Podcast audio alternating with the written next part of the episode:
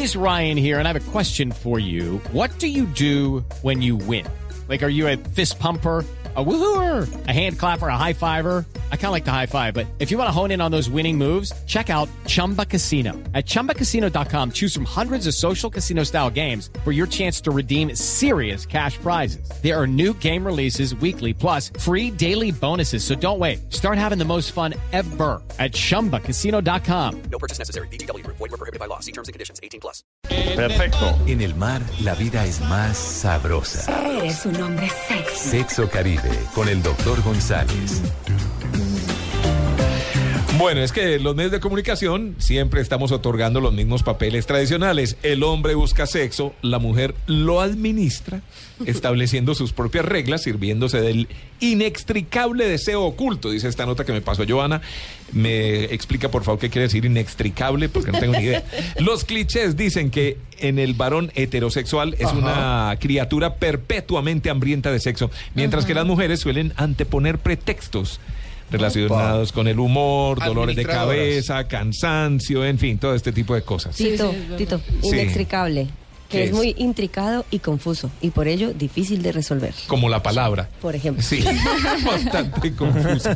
Sí, pero entonces estamos eh, con el doctor eh, González. A esta hora, a quien saludamos, eh, no sabemos dónde se encuentra en Barranquilla. Buenos días, doctor. Buenos días. Anoche a las 2 de la mañana llegué a Barranquilla. Ah. Esos abuelitos de Avianca cuando se atrasan es complicadito. Sí, lo despertamos entonces, qué pena, ¿no? No, tranquilo. Muy contento de que hablemos un tema tan chévere como es el deseo sexual de Se los escucha la hombres. turbina. Sí. Eso que durante siglos ha sido como la idea falsa de que los hombres siempre están listos como los Boy Scouts. Siempre listos. Siempre listos. Sí, señor. Siempre listos en paso de emergencia. y la realidad es que han cambiado muchas cosas por varias razones. Una de ellas es que la vida moderna es muy agitada. Y un hombre en nuestro medio, ahora que estaba leyendo la nota que nos pasó Joana, estaba viendo... La nota inextricable. Ya, Sí. estaba recordando el caso de un paciente que vi esta semana, que es un hombre que de lunes a jueves viaja intensamente Claro. por todo el país Por trabajo. por su trabajo Mm. y llega el viernes al mediodía a Barranquilla Ish, un león. y lo que él dice, yo lo que llegué quiero es tirarme en la cama Ah. y dormir 48 horas seguidas. Ah, apa- eh, apagar la, la luz, apagar la ventana, y- porque estoy... Y entonces la mujer llega, y cuando él llega, ah, es que tú no me buscas, es que tienes otra, ¿quién sabe qué estabas haciendo? Ta, ta, ta. Entonces dice, las pocas ganas que yo Pero- tenía con esa serie de reclamos de ella y con esa serie de ofensas Claro. y de calumnias que me ponen en ese momento, menos, se me, menos me dan ganas. Y entonces el sábado pasan de rabia y entonces el domingo, al final del domingo, a veces hacen las paces y si no el lunes temprano el arranca otra vez en el avión y vuelve hasta el próximo viernes. Do- doctor, ¿qué, ¿qué relación hay con la falta de apetito sexual y la depresión? Hay mucha relación. La depresión en hombres y en mujeres lleva a que se baje la energía vital completamente y entre otras se baja la energía sexual. Entonces una persona deprimida es una persona que va a tener posiblemente muy bajo deseo sexual. Y no nos olvidemos que la depresión es una enfermedad en nuestro medio bastante frecuente. Sí, Además, el último estudio que leí por ahí Claro. hablaba de un 18%, o sea, casi una de cada cinco personas ha tenido una depresión fuerte o tiene una depresión fuerte. Y, y la relación, y la relación, doctor, y, y sumarme a la pregunta de Catalina, estos hombres que no, no tienen relación con, con- con su pareja estable o no, no quieren por este tema de la depresión, por lo general tienden a satisfacerse eh, personalmente, vamos a decirlo así. Llegan a, claro, Con el sexo solitario. sí, exacto, sí. Para, para, digamos, para tener esa, no tener ese contacto, ¿no? Físico. No, fíjate que el hombre que está deprimido Sí. es un hombre que no busca la actividad sexual en ninguna forma, ni acompañado ni solitario. Claro. El hombre que está muy cansado o que está muy resentido con su esposa porque hay tensiones y Sí. problemas, y por- ese hombre puede a veces, puede que no, puede que sí, busca el solitario. Claro. Pero el tercer hombre que se aparte de la sexualidad, que es la persona que es adicta a la pornografía, ese hombre sí tiene mucha actividad sexual solitaria, pero no tiene ninguna actividad con su pareja. O sea, es un caso específico en que hay mucha actividad sexual que es el hombre que es adicto a la pornografía, entonces el tipo ve 8, 10 horas diarias de pornografía, a veces que la mujer se va o en la misma oficina y se estimula en ese momento que ve la pornografía y tiene su relación sexual con yo mismo, allá, eso- yo ¿eso con ¿Es yo. una parafilia? Yo creo que podríamos mirarla como una parafilia, pero se ve más que todo como una adicción, un trastorno adictivo. Eh, Oh, de wow. hecho, no aparece mucho en los en los capítulos de sexualidad, sino más en los capítulos de compulsión, de las cosas adictivas, jugador, bebedor, cocaína y sexualidad. Wow. Y dentro de la Doctor, sexualidad hay tres doctor. grandes áreas. El adicto a la seducción sexual, el adicto al orgasmo Sí. y el adicto a la pornografía. Son como las tres grandes variantes de la adicción sexual. Doctor, eso de la pornografía, ¿tiene unos estándares tan altos como en el tema físico de belleza o, o la misma acción que se vive durante el sexo, que eso también le baja las ganas de sexo con su pareja estable, con la, con la vida real? Sí, uno de los problemas de la pornografía es que la gente se cree todo. Y definitivamente en las películas Superman vuela. Claro. Y en las películas Batman se Sí. enfrenta a ocho tipos y los noquea a todos. En las películas, pero en la vida real la cosa no es como en las películas, me explico.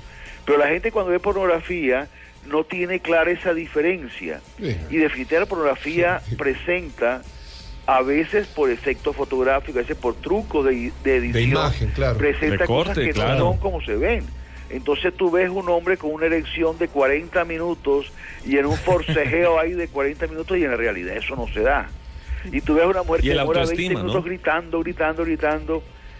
40 Entonces minutos. la gente se engaña y eso genera problemas porque, como decías tú, se ponen unos estándares muy altos. O sea, si yo llego a la cama pensando que tengo un pene erecto cuatro horas, toda Claro, una tarde, Claro, muy. entonces, ¿qué pasa? Que apenas sienta que comencé a perder la elección, ya me asusto, miércoles, yo no estoy normal, yo estoy mal. O sea, la pornografía genera muchos problemas porque la gente comienza a compararse con la película y indudablemente que uno está detrás de la película, está mucho por debajo de los estándares que plantea la película. Doctor González, Y baja la autoestima, ¿cierto? Claro que sí. Ahora, tú ves una película y salen unas personas con unos cuerpos eh, que son películas, que son cuerpos de artistas. Claro. Entonces la mujer común y corriente, que su pelito no es liso, o que su piel no es clara, o que tiene unos gorditos y tiene una celulitis, y dice, ay, yo estoy mal, o sea, porque está mirando es la artista de la película, que es un artista que tiene ciertas características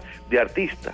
Bueno. Y los hombres peor, con los hombres comienzan a ver otros compa- otros hombres en las películas con unas dimensiones a veces exageradas, porque a veces las dimensiones se pueden fingir en la película haciendo retoques en la película o se puede tomar tomas de ciertos ángulos que entonces se ve grandísimo Claro. ciertas partes del cuerpo entonces dice- el Claro. tipo dice uy yo no yo no sirvo o sea yo soy un, un- la pornografía hace mucho daño por la ignorancia de la gente Doctor González, en, en El Espectador hay un artículo que también habla sobre las excusas que los hombres tienen para decir no.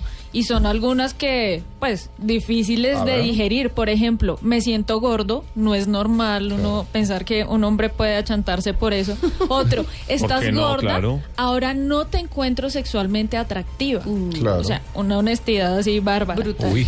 Estoy demasiado cansado porque estuve anoche con otra persona. Bueno, bueno, eso es- es- Eso- Es eso una- una O bestia. sea, eso- claro. es Mira, yo animal. quería retomar el tema de la gordura, que es importante. Definitivamente Sí. la gente con mucha grasa Sí. tiene problemas para el deseo sexual. Las personas obesas, las personas, sobre Claro. todo las personas que son comedores compulsivos, esos que son adictos a la comida, que están que comiendo cada tres minutos, cada cuatro minutos, esas personas que tienen un cuerpo muy obeso, muy por sobrepeso, tienen dificultades físicas y psicológicas. Desde el punto de vista físico, la circulación en el área genital es muy Ah. complicada, Es menos. la circulación es difícil, el cuerpo se chupa la sangre para otras partes, además la grasa puede ir taponando poco a poco las arterias pudentes, que son arterias que llevan la sangre hasta el pene, en el caso del hombre, por ejemplo, y al pasar poquita sangre la erección no es tan fuerte. Y vienen los problemas psicológicos, o sea, cuando el tipo se da cuenta de que su erección no es tan fuerte, Se le coge deprime. miedo a- Claro, al encuentro íntimo y comienza a evadir el encuentro íntimo porque tiene miedo a fallar. Y Luis Carlos que anda siempre con su bolsa de buñuelos. Y por otro lado, desde el punto Pero de lo vista reparto. psicológico Pero no la también- comemos nosotros. También hay que decir que desde el punto de vista psicológico la persona obesa muchas veces se avergüenza de su cuerpo, le da pena mostrarse desnudo. Mucha gente se aparta de la intimidad sexual porque le da pena estar desnudo o desnuda, entonces le saca el cuerpo para no pasar la pena de que me vean que estoy con un barrigón que se me cuelga. eh, La como- panza. Como una fuente. Ah, barrigón por. Doctor, los problemas económicos, el estrés también pueden incidir y, por ejemplo, los Mucho. hombres que están llegando a cierta etapa de su vida, es decir, las mujeres tenemos la, el, ¿cómo se llama? Cuando la menopausia. crisis de y los- ahí bajan, Ah, ok. sí, ahí bajan un poco los estrógenos. Claro en los sí, hombres mira, también hay bajones la- de testosterona. La edad afecta el desempeño sexual y te lo digo con propiedad porque yo tengo 65 años. Sí. La edad hace que uno vaya variando. La sexualidad a los 30 años es diferente a los 40 y a los 50 es diferente y a los 60 es diferente. Y si las personas no tienen una actitud sana ante eso, se, se, se deprimen y se sienten traumatizados por la experiencia. Así como uno tiene que ir aceptando de que mi capacidad para jugar fútbol a los 30 años es diferente a los 50 y que ya a los 30 años me jugaba un partido de fútbol los 90 minutos corriendo y no pasaba nada, pero tú a los 60 años no puedes jugarte un partido de fútbol corriendo todo el tiempo. Pero, se sabe, pero, pero a esa edad uno sabe en qué posición de la cancha ubicarse. Claro que sí. Además Claro. de eso, la persona va aprendiendo una serie de cosas y de pronto los lectores podrían leer un poco sobre el Tao y el sexo.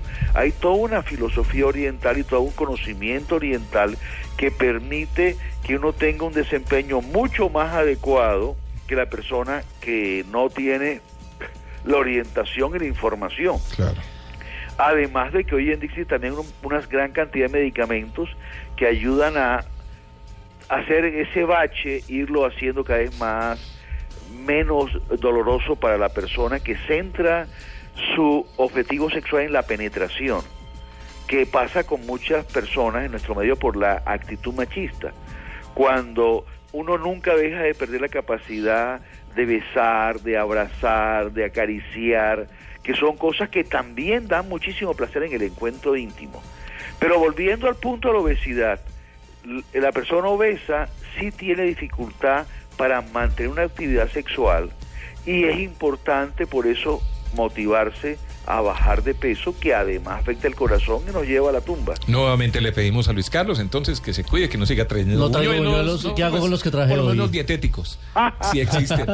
9.26 minutos, pues eh, doctor González, José Manuel González, muchas gracias por contarnos lo que pasa cuando los hombres le dicen no al sexo. Bueno, fue un placer compartir con toda la gente bella de la mesa y que nos está escuchando a través de las ondas hercianas. Que tengan un delicioso domingo.